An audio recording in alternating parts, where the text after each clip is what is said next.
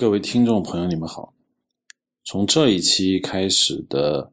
硬影像将会发生一个新的变化。从这一期开始呢，硬影像将会在一个新的平台上播出。这个平台就是我在节目中也经常提到的 Lawrence 里的 IPN 播客平台。呃，从缘起上讲呢，我跟 Lawrence 里以前就认识，后来他。邀请我参加了他的几个播客节目，呃，所以后来他跟我讲说，你愿意把你的那个阴影像放到他的 IPN 上去。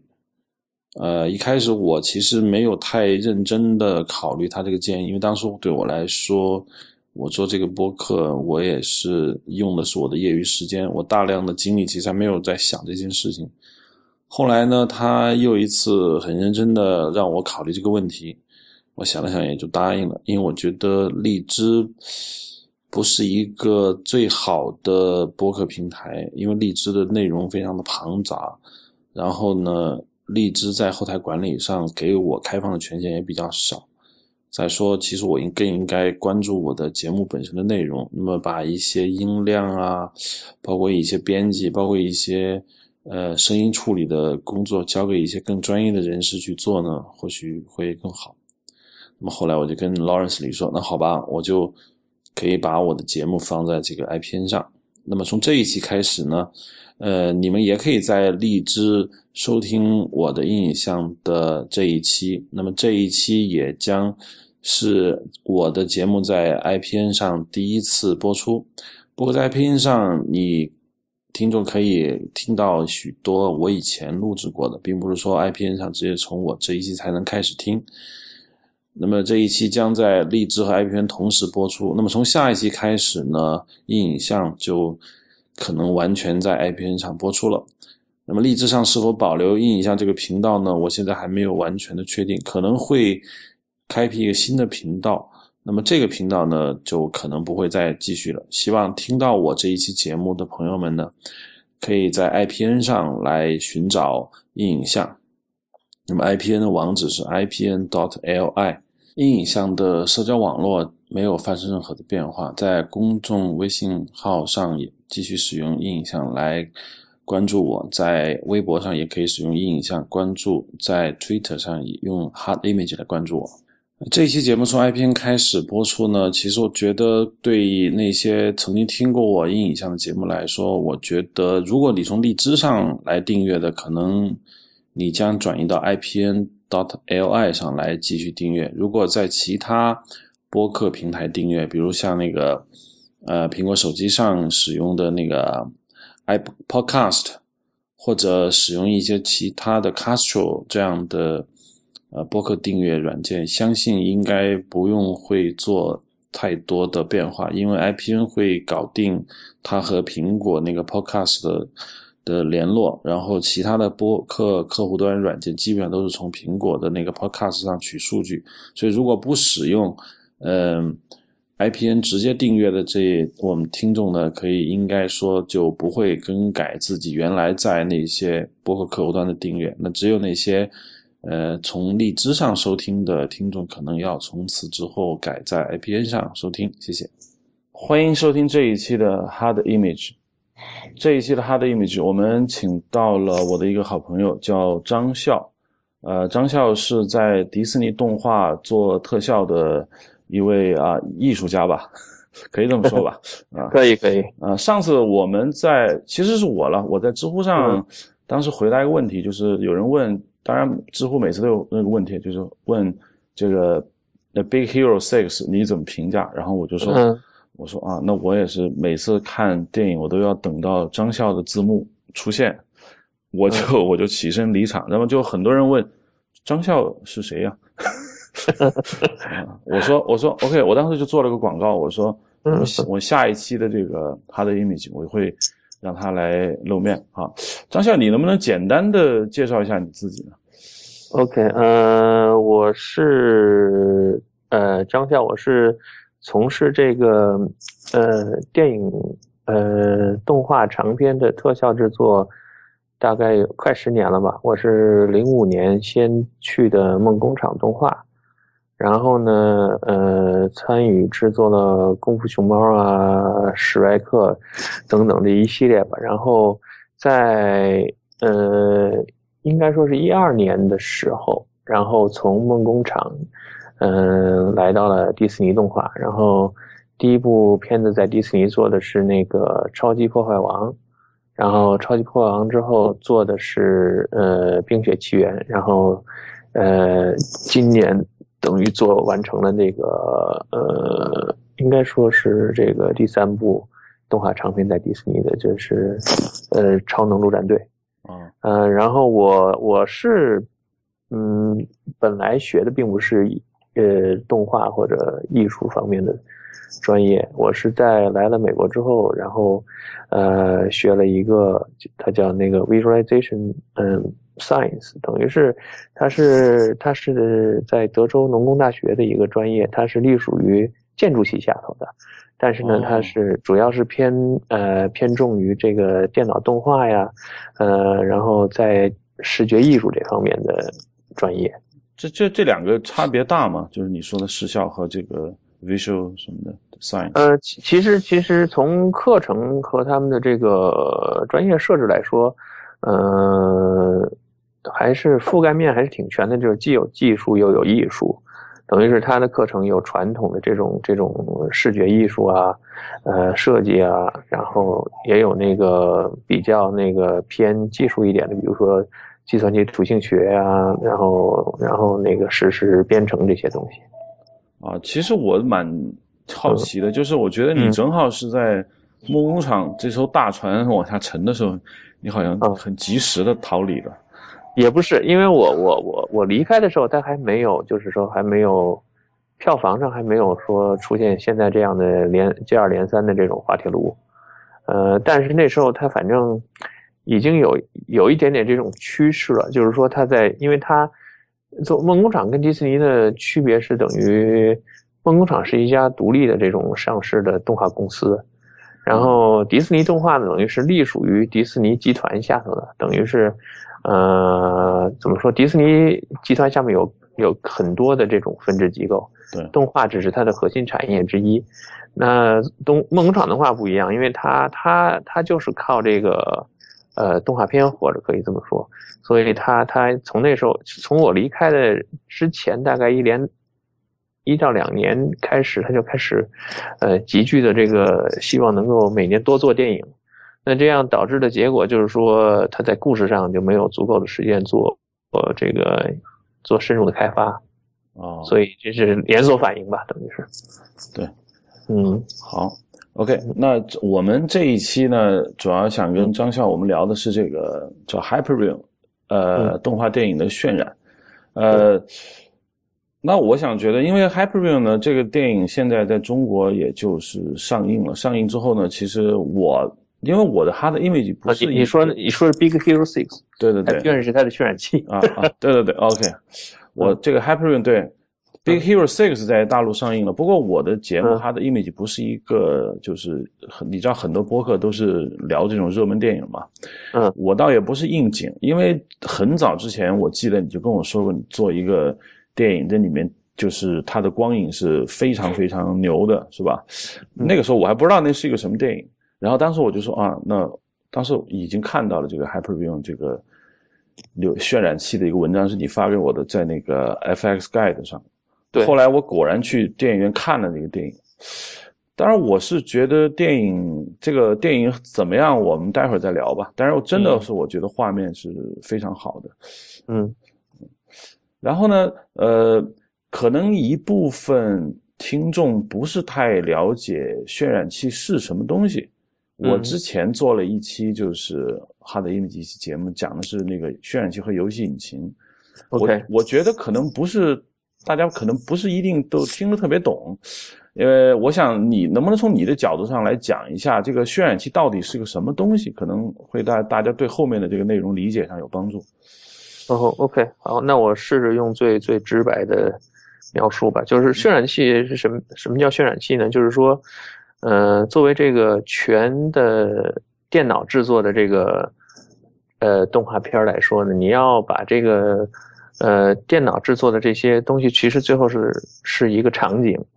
那么它是一个实际上是是各种数据啊，各种模型，它是一个场景。但是你这个场景最终要怎么样能够呈现在这个我们现在说这个银幕上？它是它是你光做出来是不行，你最后要把所有的这些数据收集到一起，然后从送给这个渲染器。那么这个渲染器通过这个场景的描述呢，还有它的灯光的描述，它的它的动画的描述，它可以。用它内部的算法来生成一幅这个你想得到的画面，那这个这个过程就叫做渲染。那么完成这个任务的这这个软件就是渲染器。渲染器等于是在这个电脑动画制作过程中最最后的也是最重要的一环。啊，呃，其实上次我说渲染器其实嗯蛮像一个游戏引擎的，是不是可以这么说呢？呃，还不太一样，因为因为游戏引擎它还要兼顾别的东西，比如说它要有自己的 AI 啊。对吧？它要有自己的物物理系统，嗯，因为游戏它是一个实时互动的过程，所以实时互动会有很多东西需要涉及到。但是渲染引擎最大的呃，尤其是对这个电这个电脑动画来说，渲染引擎它的单纯的目的其实就是 render，就是渲染，就是我我已经知道这个场景是场景描述了，但是我怎么把这个场景在这个。通过我的这个渲染算法把它生成漂亮的画面，这就是渲染器要做的工作，也是它要做的唯一的工作。呃，渲染器是一个独立的一个产品，还是说它是包含在某一个大的产品之内的某一个部件呢？它它一般来说，渲染器是独立存在的，就是说它可以呃不需要知道你是用什么工具来生成的这些场景，不管你是用比如说玛雅或者 3D Max 也好，它它不管，只要你。给了我这个数据，我就可以把它渲染出来我要的、我需要的画面。所以说，它它它是一个独立的，作为软件来说，它是一个独立的存在。但是作为这个制作流程来说呢，它又是在这个流程当中。就是说，你你别的别的工具做出来东西，你要能够跟这个渲染器进行沟通。就是我我能够把我的数据传送给这个渲染器，然后渲染器可能也会也会制制作，I mean，在在它这个渲染过程当中也会也会。生成一些数据，那么又又又传回到上游，然后这个上游来利用这些数据做做出调整。其实对于我来说，当然我并不，我只能说我对这个计算机图形学比较有兴趣。那我曾经用过的一个渲染器呢，嗯，其实我用的还比较狠的是那个 Maxwell。嗯，呃，Maxwell 呢？当然，我以前用渲染器主要是在 Soft Image 里边有一个 Mental Ray，但是那个对我来说，它是属于那个 Soft Image 里面的一个一个部件，我其实看不到一个独立的一个界面嘛。嗯，它是已经集成到那个三维动画软件的各个菜单里面去的。对对啊，然后我唯一自己独立去用的就是 Maxwell，但是我听说。呃，但是我不知道渲染器是不是有有一种分工，比如说，呃，电影用的渲染器会是某几种，那么做这种像我这种呃计算机图形学或者说我们在三维软件里面用的这种渲染器，可能它有不同的分工。比如说我们知道的电影渲染器很多，比如我们最早知道的这个 RenderMan 啊，嗯，呃，可能很流行。然后你上次跟我讲过那个。Arnold 也很流行，但是像我用的什么 Maxwell 啊，什么这些，它它会用于电影渲染吗？呃，Maxwell 据我所知还没有用过在长片上的渲染，但是比如像广告啊或者竞争的这种这种这种海报可能会用用到这个 Maxwell。呃，就是我我们来说这个渲染器的分类吧，其实呃。我们可以说是有这种 production 的 render，就是说它是可以用来制作动画长片的。还有一种 render，比如说它只是只是做这种，呃呃可视化呀或者建筑渲染的这种竞争的渲染，它不需要说，呃，我不需要它它是不需要针对这个长篇制作，因为长篇制作有它独特的要求，比如说它的它的数据是是海量的，然后它是一个一个镜头组一个镜头组，所以说它的要求会不同，但是。作为像 Maxwell 这样的 Render，它可以我我一帧渲染，可能我能渲染好几天，但是我能达到非常非常真实的效果。我不用担心我这一个片子到底有没有时间把它做完，因为我只是渲染一帧一帧的画面就好了。这这个这个等于是 Production Render 和这个这个非 Production Render 有这种区别。还有 Production Render 呢，因为就是说这种用于制作的这种渲染器呢，它还有好它有必须得那个有很多这种方便方便于这个流流程制作的一些功能，比如说它方便这种呃呃呃，我们叫 debug 啦，就是你如果有些什么问题，我我我可以比较容易的找到，它有一些一系列的这种辅助工具，在那儿可以帮助艺术家制作，然后。还有一种分法，就是说这个这渲染器的分法，就是说有的渲染器它只渲染某某一种的这种呃素材，比如说它有有有有的渲染器它是专门只渲染这个体积体积体积场景的，就是说爆炸烟呀、火呀这些的。比如说像那个工业光魔他们自己的那个 Plume，这他们这个这个渲染器是一个实时渲染器，这个实时渲染器只是渲染他们的爆炸、各种爆炸、各种烟雾。哦，然后再把这个对，再把这个合成这个对合成，的合成是和和比如说他们用 RenderMan 渲染的其余的剩下的场景合成在一起，这样。呃，刚才你说像 Maxwell，他可能会花一两天的时间渲染一个单帧，呃，电影渲染器可能就不会呃这样子花这么长时间渲染一帧嘛，因为它有它的这个时间的考虑。那嗯，是否可以？当然，可能有一些听众会认为，那可能。电影渲染器会放弃掉某些的品质的要求，是否可以这么理解呢？嗯，也也也也也也不能这么说，因为因为毕竟现在电影质量就是对画面的质量要求越来越高，呃，这也是为什么现在很多这种呃商业的商业的这种呃呃电影级的渲染器都往这个。呃，物理真实的方向去转型，这就这是因为，呃，这个电影电影已经对这个画面的质量要求提高了，嗯，但是可能在某些某些特殊的这种视觉效果上，电影渲染器不把它作为这个优先考虑的因素，比如说那个这个，呃，像 Maxwell 它可以比较呃真实的处理那种。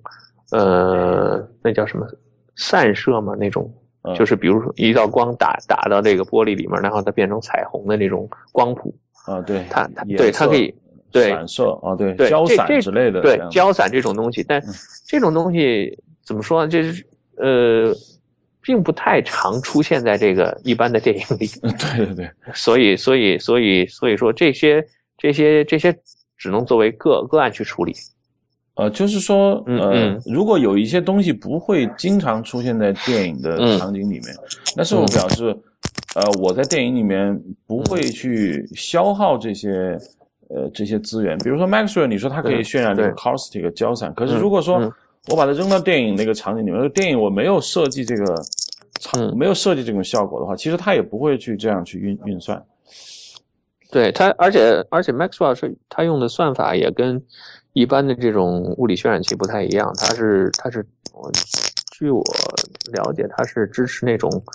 呃波长波长方式的渲染。嗯，那你以前就是，比如说你用过哪些渲染你？从你梦工厂最开始做电影，一直到现在，有没有一个，呃，应该会有更换吧？梦工厂他们是用自己的渲染器，也像这个迪士尼一样。不，开始是这样，就梦工厂刚开始的时候，它是。用过一段时间的那个 RenderMan，然后呢，后来呢，他们觉得还是应该写自己的这个渲染器比较好，所以他们就开发了自己的渲染器。然后迪士尼呢也是，迪士尼最早也是用用 Pixar 的那个 RenderMan，然后用一直用到其实，嗯，在那个超级破坏王的时候用的还是 RenderMan，但是呃，那个冰雪奇缘用的应该也是 RenderMan，然后。但是这个海皮院等于是从大概两年两年前，他们开始酝酿写自己的渲染器，然后这海皮院等于是在在这个超级破坏王上面，不是在那个超能陆战队是第一部第一部那个长片正式用这个海皮院。嗯，呃，为什么他们会有这种考虑？就是说我需要自己去写一个渲染器，而不用这个？呃，一方面是那个经济方面的原因，就是说，呃，商业渲染器不不管怎么样，不管你你是何种这种 license 的方式，你总是这这是一笔不小的费用，等于是吗？这个费用会占到多大？这个我还真第一次知道。具体的数字我也不太了解，但是是一笔不不少的钱。这是 因为有些人觉得，就是对于好莱坞电影来说，这这算小钱嘛？他觉得可能这个不会让他们太在意的。嗯，也也，反正这这小钱也不会小到哪儿去，因为你这个是个长期的投资，对吧？你你每部片子都在用，你每年都要都要都要都要付这个这个版本费，等于是。然后你这个买了之后，你还要你还有那个支持的费用，支持技术支持也是一笔费用，其实。然后然后这个还有另外一点，就是说经济上是一种考量，另外一方面是比如说从这个制制作和呃，制作的角度来说，这也是一种这个。如果你有自己的渲染器的话，那么你你可以随时在制作过程当中可以做出相对制作的要求做出相应的调整，非常方便。因为是内部开发的嘛，所有的资呃资源所都都都是都是内部掌掌可以掌控的。如果比如说你用用商业渲染器，就算它的技术支持做的再好，也不可能说我我二十四小时一周七天随时待命，你有任何问题我就可以。我都可以帮你解决，啊，对，但是呃，我倒是想再回顾一下这个 Random Man。你刚才我刚才我觉得很吃惊的一点就是你说这个 Frozen 其实也是 Random Man 的。Random Man 的这个这个历史为什么长到这么惊人的这样一个程度？啊，我我觉得一方面是因为这个 Random Man 它本身的这个设计思想、设计思路，包括它的这个标准。已经算一个很经典了，在这个业界是一个经典的设计。就是说，它它在设计之初，它已经考虑到，比如说十年以后这个制作的商业制作的需求，它已经在它已经在在在整个的这个结构上，已经软件架构上都已经做了考量，所以它能够保持很长久的生命力，甚至在这个呃技术做呃发生这个一些比较根本性的变化的情况下，它仍然能维持它的生命力。另外一方面是因为这个，因为这个迪士尼收购了 Pixar 之后，那 Renderman 就跟着跟着一块属于他的财产了。对，而且而且我们要说，其实可能到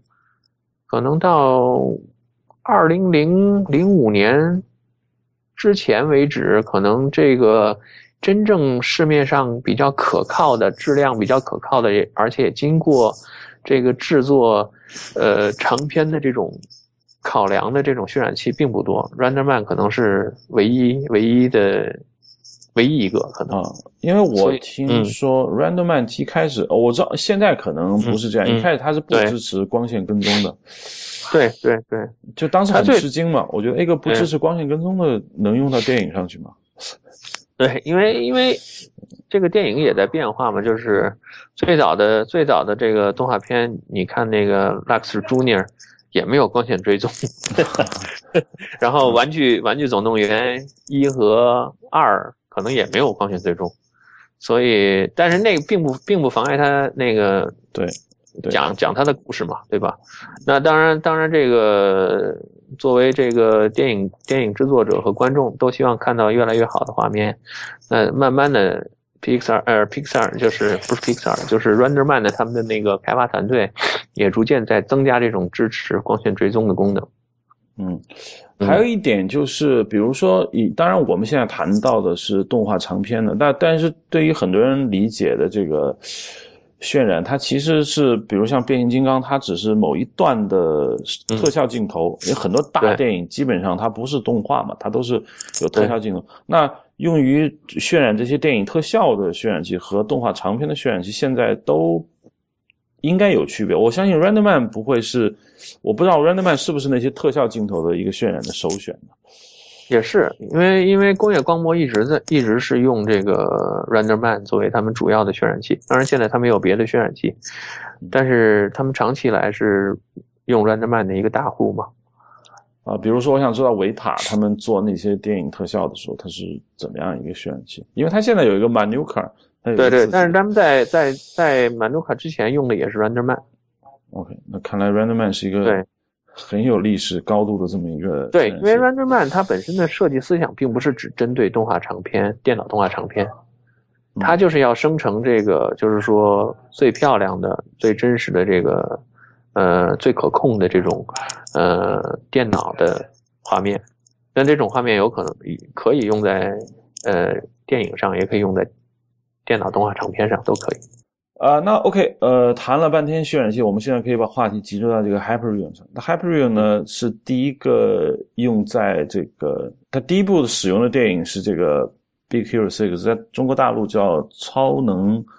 陆战队。一开始我没理解为什么叫这个名字，后来他们说那个陆跟六是一个谐音。哦哦，OK，那我就懂了。我去电影院看了电影，我是觉得，我不知道你怎么看，我觉得。这个超能陆战队的故事不是太好，故事，嗯，故事哪部哪部分你觉得不太好？呃，比如说，我一直有一个问题想问你啊，我觉得你可能是这个参与者，就是他的那个大反派，就是他那个大学里面那个体育场爆炸以后，嗯，那个大反派是那个那个孩子想上大学的那个老老老师嘛？对，他为什么要做这件事情？嗯，他是为了报复那个那个，等于是那个，呃，赞赞赞赞助商，对对对。可是他报复他为什么要做这种爆炸呢？并且还死了他的学生什么的，还不我相信那是死了不少人的一个一个一个一个一个一个设计。他报复那个邪恶企业家，他为什么要做这样的事情？呃，这个他他的他的恨主要是来源于他的。女儿为了这个这个科学实验，等于他以为他女儿是死了嘛，然后他等于是一个有点有点丧失丧失了这种正常的理智感觉。然后他在这个电影中他说，他为什么没有死呢？因为他用到了那个孩子的那个科技，他把自己包裹起来了。对，那显然他是有所准备的。嗯。那那我我想理解一下，他后面他窃取了这个孩子的这个科技，嗯，他用来干什么呢？哎，他呃，我觉得他这个他这人物就是实际上就是最后就是完全充满了破坏心理和报复心理，等于他就是要毁坏一切那个那个邪所谓的邪恶企业家建立的一切的东西。嗯，对啊，这个就我。因为我不知道他用到那个孩子的那那些那个科技，他是用来干什么的？如果他是用来报复那个邪恶企业家的，嗯，他在这个整个电影中最后那一场 BOSS 战，他可能把那邪恶企业家拿出来。但是在之前，他跟那个邪恶企业家，他到底做了什么是针对那个企业家，而不是针对这个孩子的？我我是有一点没看懂。嗯嗯嗯。第二个有一个问题就是，那个孩子的那个。那个设定，他是说他 OK，他哥哥说你要上上那个学的话，你可以做一个设计，会会或许那个老师会喜欢。然后他就在车车库里面做了这么一个东西，但那个东西就如此之强大，以至于他的老师需要窃取它。然后我这个设定有一点让我觉得奇怪了啊，嗯。因为毕竟那是在一个很高科技的这么一个社会，然后他的老师拥有的资源也很强大，那他就会喜欢一个小孩子的一个设定。而一般来说，电影的编剧是这样的：那个小孩子的某一个奇思妙想，呃，触发了他另外一个更宏伟的计划，而不是说我把那个小孩子的那个科技产品直接拿过来用，并且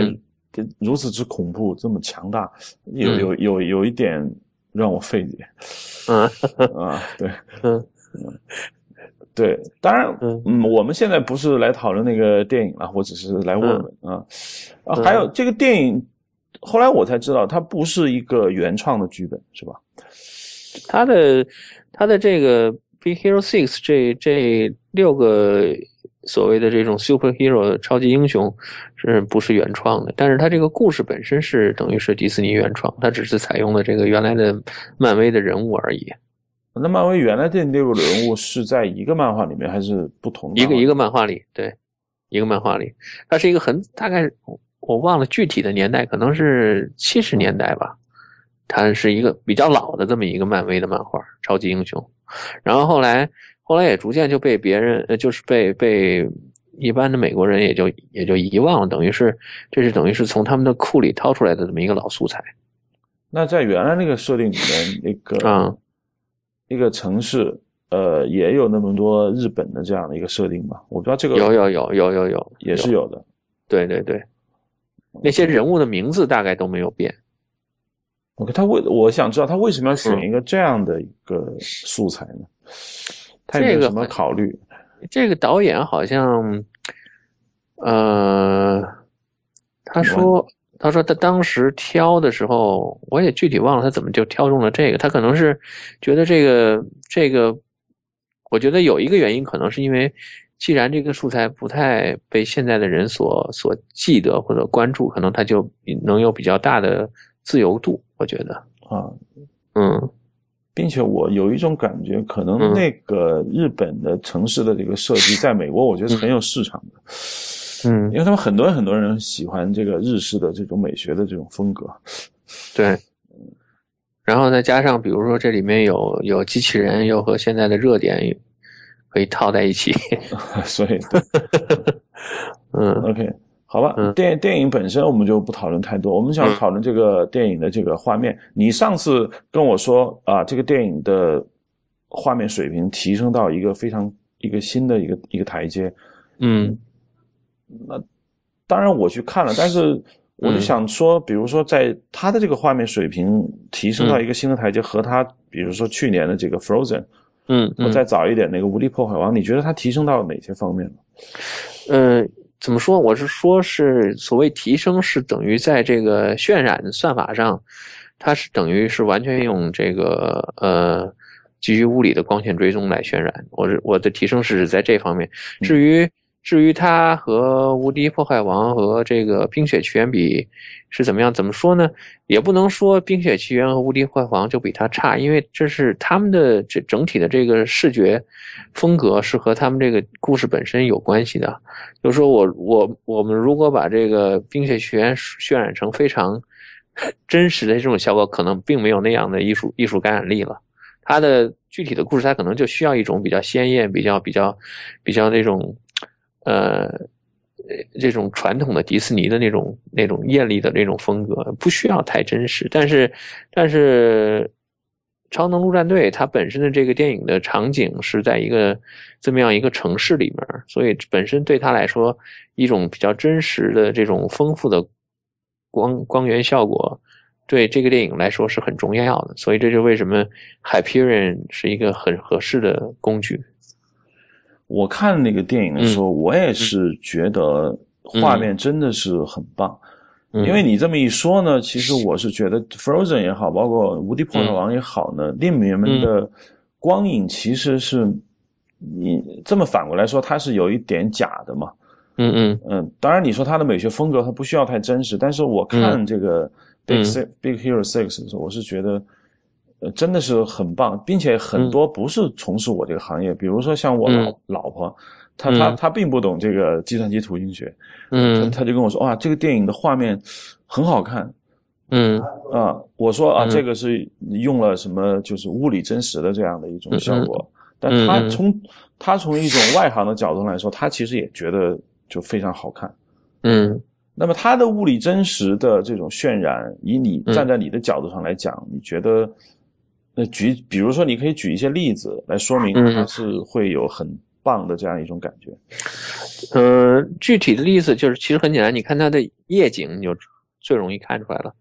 就是你看它的夜景，它所有的发光的物体都是光源，就是就实际上就跟你这个真实世界是一样的，就是你的你的霓虹灯的这个标志啦，你的路灯啦，你包括你从这个从从这个屋子里往外反射的光，这些其实在在在你真实的一个世界里面，这些都是光源。那以前，比如说以前那有些动画片在夜景，你为什么觉得它好像光打得很平啊，或者觉得很假呀，或者很很很，用我们话说就很 CG 啊？那就是因为，因为它都是不是用真实的光源去在那儿，嗯，打光，它实际上用的是各种，嗯，各种技巧去去模拟那种那种效果。你再模拟的再好，也不如真实的效果来的丰富和细腻。啊，就是说，其实你说的那些场景里面，嗯、比如说它有一盏灯在那亮着，嗯、其实它并不是一个光源，嗯、它并不会对这个里面的角色产生任何影响。对，那是以前的电影很多很多会这会这样，或者说以前的电影，比如说有一盏有有一个，比如说有一个霓虹灯的那个标志在那儿，那它发出的光可能它只是用一个呃，用用一两个简单的这个点光源去去去模拟，你怎么样也不可能达到那种真实的效果。嗯，就是说，那比如说我的主人公从霓虹灯面前走过，那他身上是不会感受到这个对霓虹灯的光，还是说他以前其实能感受，但是他只是一个点光源，他不是像这样有体积，对，他以形状的。前如果对他以前如果要做出这种所谓这种全局光照的，我们叫全局光照，就是说，呃，场景里面所有的物体都会影响到周周围物体的这个受光的这种感觉。呃，以前以前的渲染器它不是从这个算法本身来支持这个全局，呃，光照的这种系统的话，它会用各种模拟的这种光源去分布在各个各个地方，然后来打到物体。其实有点像这个游戏引擎了，有游戏引擎也也也也也去模拟这种全局光照，但是它都是用各种就是比较比较比较廉价的方法去模拟。嗯，那这个应该说这种思路不会是一个很新鲜的思路。那之前为什么没有？你比如说我用真实光源这样去做更好的效果？那之前其实大家也有这种想法，但是他没有那么去做。这是否是对跟成本有关，或者是跟成本有关系，跟成本有关系的原因，就是因为在算法上来说，你要支持这种渲染方式，或者支持这种光照方式的话，呃，对于这个资源的呃消耗和应用是很大的。就是就等于是等于是你，比如说你我如果要要渲染这个人物的话，我对我可能要考虑到场景里面很多别的因素，那你需要的时间就会很长。以前的算法就是说在在是可以可是是可以做到，只要你你给它足够的时间，它是可以可以渲染出来的。我们不考虑就是说这个场景里有有这个海量的海量的这个物体，嗯我们只说一个比非常简单的场场景，一一个一个屋子里面一把椅子，一个一个灯。如果你给给这个以前的这种渲染器，如果让它用这个最最原始的这种这种全局光照的这种呃算法去算的话，你给它足够的时间，它也可以算出很真实的这种光照效果，但是耗时就会很长。我们这只是还说只是只有一把椅子一一一盏灯的情况，对吧？那如果比如说放到真实的这种这个真的这个电影的镜头里面有那么多个人物，那么多个那么多个物体，那么多个光源，你要完成你要完成的不是一帧，你是要完成九十分钟的电影制作，嗯。你不可能，对吧？哎上次你嗯给我转了一个王威的那个小门神，说里头有三百盏灯，嗯是不是说的也也也是这事儿啊？没 类似类似的意思。其实这这个就嗯这一直是这个制作，呃呃，这个电脑动画来说也好，那个特效也好，这是一个不不能回避的问题，就是你场景的复杂度和你这个最后渲染画面的这个呃要达到的质量，这是一个一个你需要一个调和。啊。不过我想说一下，你给我那篇文章里面说他那场景有嗯三百盏灯，意思是说他三百盏灯都是物理真实的光源，然后他觉得那个很伟大，很了不起。对对对，啊，那我明白了。嗯 然后，然后嗯我再再再说多一点点吧，就是说，呃，像呃这个海海皮人，因为他自他也他也有自己的那个，他发了发发发表了自己的论文，也就是说他他他的那个算法上的，嗯、到底和以前的别的，比如像 Arno 或者和 Ray 啊，或者和 V Ray 有什么不同？在这个全局光照上，因为这几个商用渲染器，他们也支持这个全局光照。然后这个凡是支持这种全局光照的渲染器，我们我们刚才说了，它碰碰到的这个瓶颈就是这个最主要的一个瓶颈就是这个场景的复杂度。嗯因为我我们在渲染一个物体的时候，我们要考虑所有的物体，对吧？我们如果考虑全局光照的话，所以所以当你这个场景变得很复杂的时候，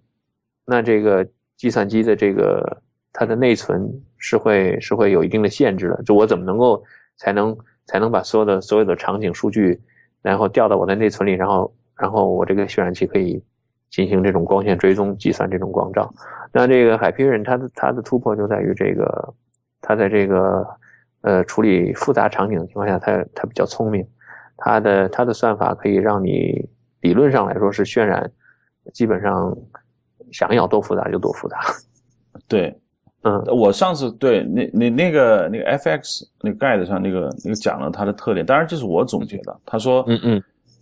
那他是用英文说这个 render does not do the actual shading of the ray heats until the rays are sorted and grouped。就是说他是他的意思，当然我的理解就是说他不会，他直到那个光线被他这样分类了、索引了，然后。做成一个 group 之后，它才会真正去算那个 shading。嗯，这是否是它的一个特点呢？就是，呃，就是我我简单的来解释一下吧，就是，嗯，因为我并不是这个开发人员，但是我是从这个他的他的这个他的他的介绍，我大概理解是这么一个意思，就是说，当一般的这种全局光照的这种光线追踪渲染器，像阿尔诺或者 V 瑞来说，比如说我我我我要渲染这么一个椅子。那我因为这个椅子受到这个这个，呃，桌子的反射光也受到这个灯的直接的光照的影响，那么我就需要知道这个桌子的信息，我也需要知道这个那个灯的信息，对吧？嗯，这这是一般的来说，这个这个全局渲染器需要走的过程。那么就是说，呃，考虑到比如说我有一万张桌子都对这个椅子产生影响的话，那我在渲染这个椅子的时候，我需要。把所有的一万张桌子的信息都对都放进我的内存，我才能够算出来。那么我这个内存肯定要崩溃，对吧？但是这个内存不是白菜价吗？对 对对，但一样，你你会碰到这个问题。那这个海皮人它的它的它的它的巧妙之处在于，我在渲染这个椅子的时候，我我是作为一步一步的渲染。那么我我第一步，我先我我的光线打到椅子上之后，然后。等于是它的光线当然都是从这个这个相机打出来的嘛，嗯，因为我们最后最后都是要要在相机那儿生成画面。那么我从相机打出去之后，我把这些这些第一波的这些光，它叫 wave，first wave，我第一波这些光线，我按我按这个场景中的数据来进行检索和排列，嗯，也也就是说，所有打在椅子上的光线，我们把它排在一起；所有打在比如说第一个桌子上光线，我们把它排在排在一起。摆在一起，摆在所有的光线打在第一万张桌子上的光线，我们把它摆在一起。所以说，理论上，当我处理这个椅子的时候，render 的时候，我不需要知道别的信息。嗯，你明白我的意思了吧？大概我明白了，我明白。对对对，这是个比较聪明的一种对对对对对对。嗯，呃，那如果你在制作的时候，因为你是负责特效，那你会直接看到 Hyperion 的这界面吗？还是说你会直接操作它？一样对。其实就像你刚才说的那个，你你在你在那个用别的商业渲染器的时候，它是已经是你的这个呃你的三维软件的一部分了，等于是。那么我对对于我们来说是等于是 Hyperion 等于是我等于我们的这个我们叫那个 Lighting Pipeline，等于是我们的这个灯光流程的一部分。那就是说，当我们做完我们的特效之后，我们要我们要那个。试着渲染一下，看看看看是什么效果。我们一样会用到 Hyperion。呃，那你你呃，应该说你之前呃，我想说你做灯光特效的时候用的这个软件是你说的那 Houdini 吗？我做特效的时候用的是 Houdini。对，嗯。然后你渲染的时候，它调用的是这个 Hyperion 的对对对，对对对。OK，呃，那你之前比如说在没有用到 Hyperion 时，那之前你们调用的就是 RenderMan 之类的，没错，没错，没错。嗯，那从你的这个角度上来说，你它除了真实感增加之外，嗯嗯，还有没有别的，比如特点？比如说它速度上会让你觉得更快了，或者是什么？对，它其实这是这是一个全面的提升，就是说，它在你提高这个渲染画面质量的同时，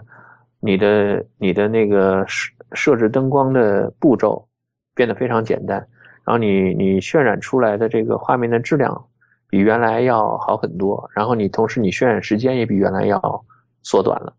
你看到的是最终的那个效果，还是说，我看到的并不是最终效果，我看到的只是说我我我我搭一个简单的这个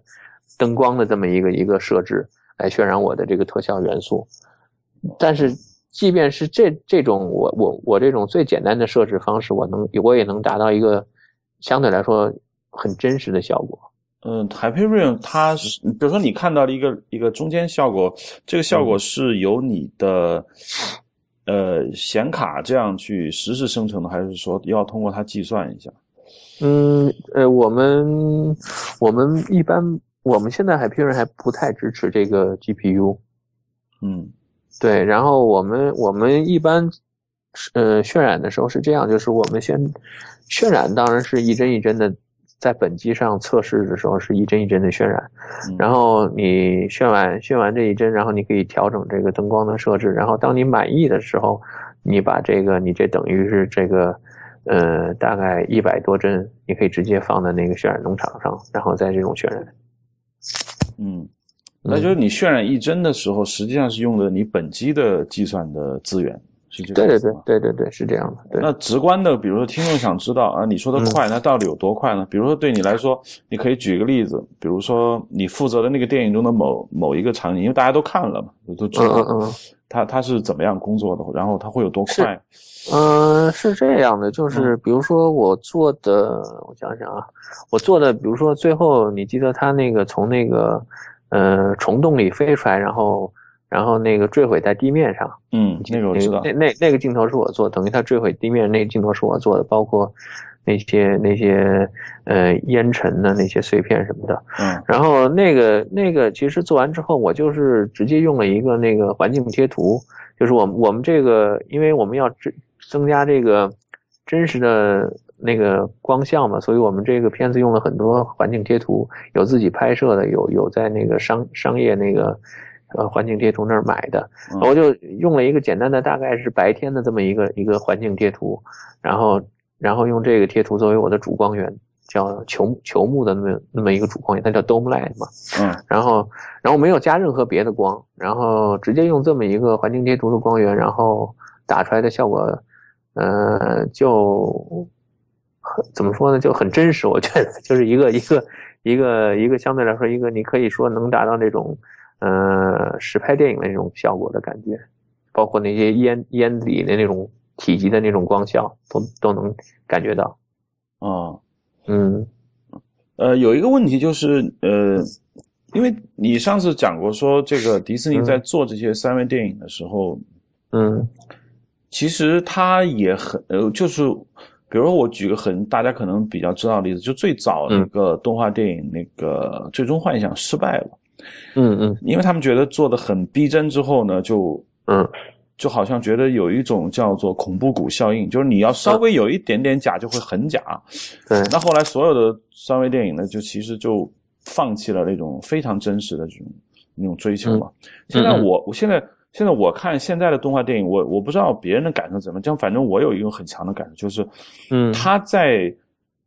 大气、自然、爆炸，包括光线，包括这些流体都非常非常逼真，唯独在角色上，嗯，它永远保持一个很卡通的这样一个，嗯，一个一个风格。它到底是出于什么样的一种考虑？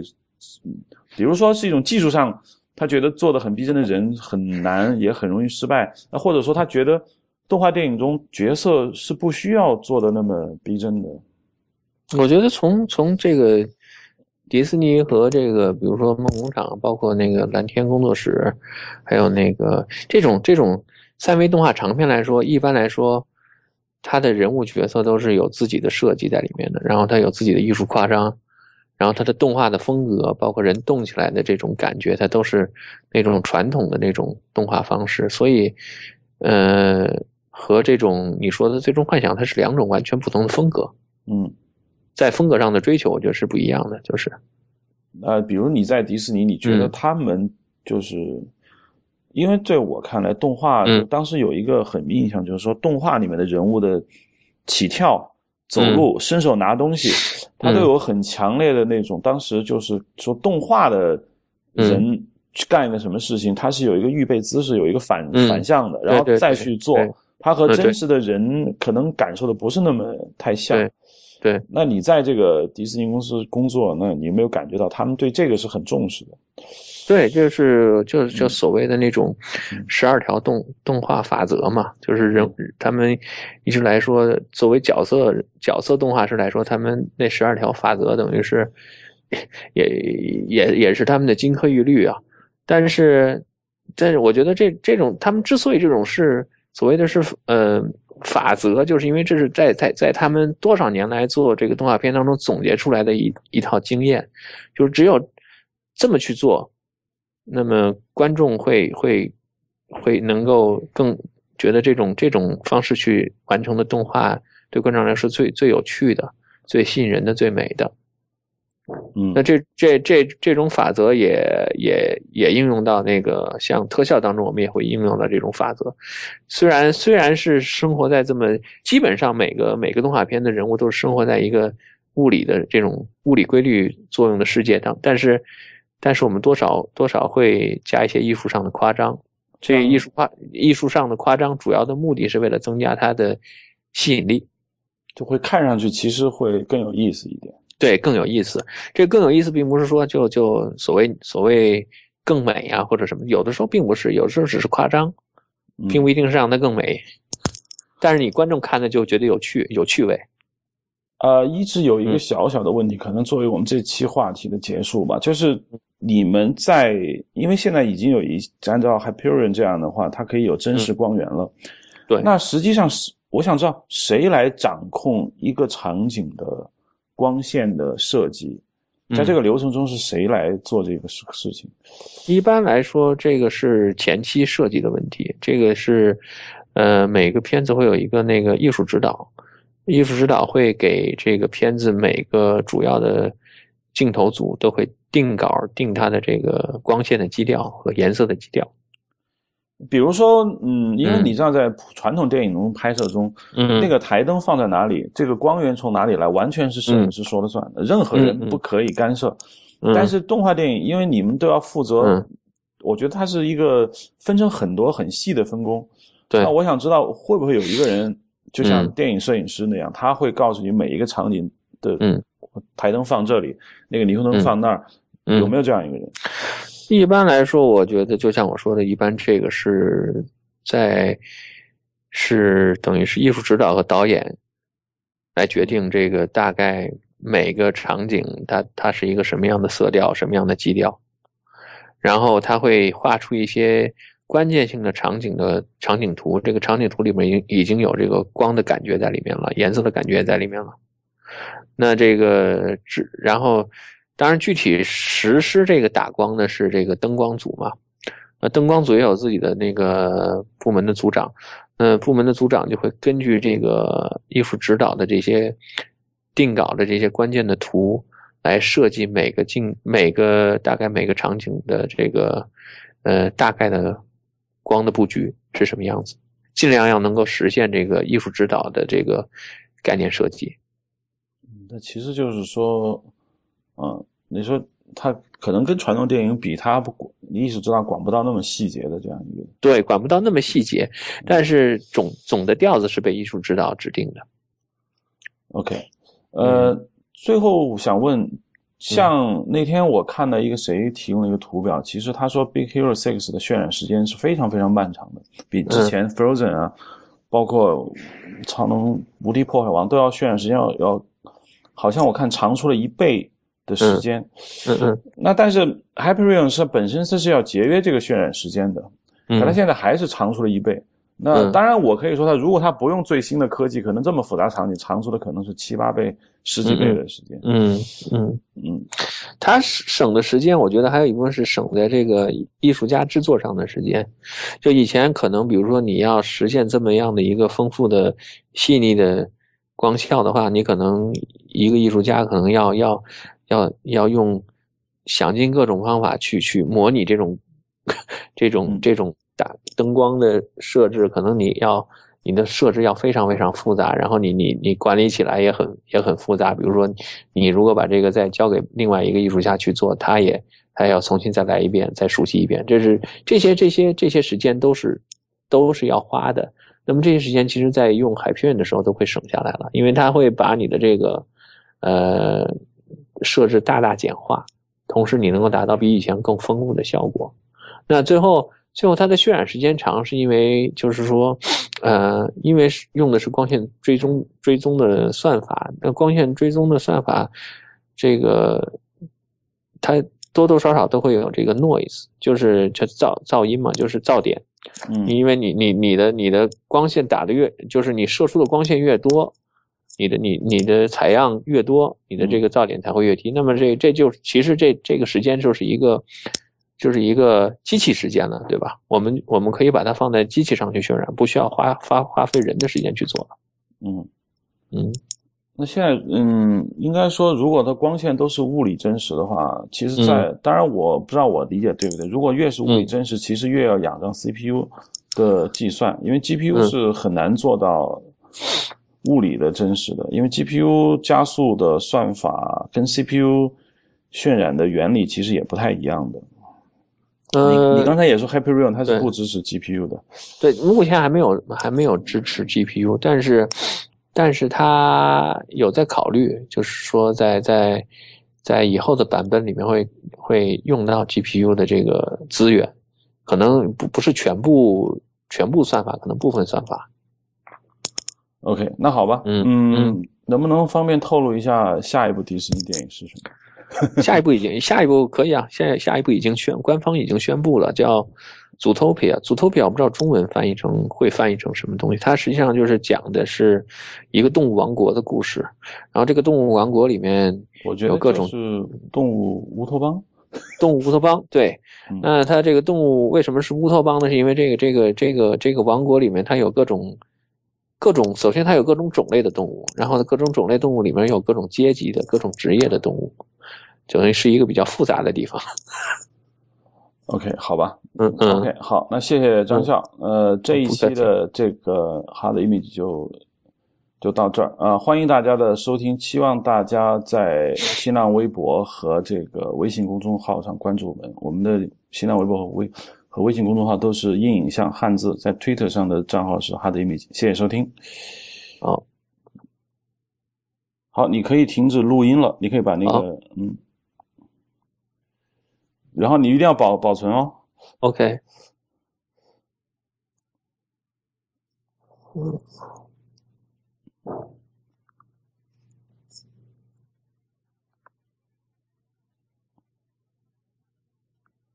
呃跟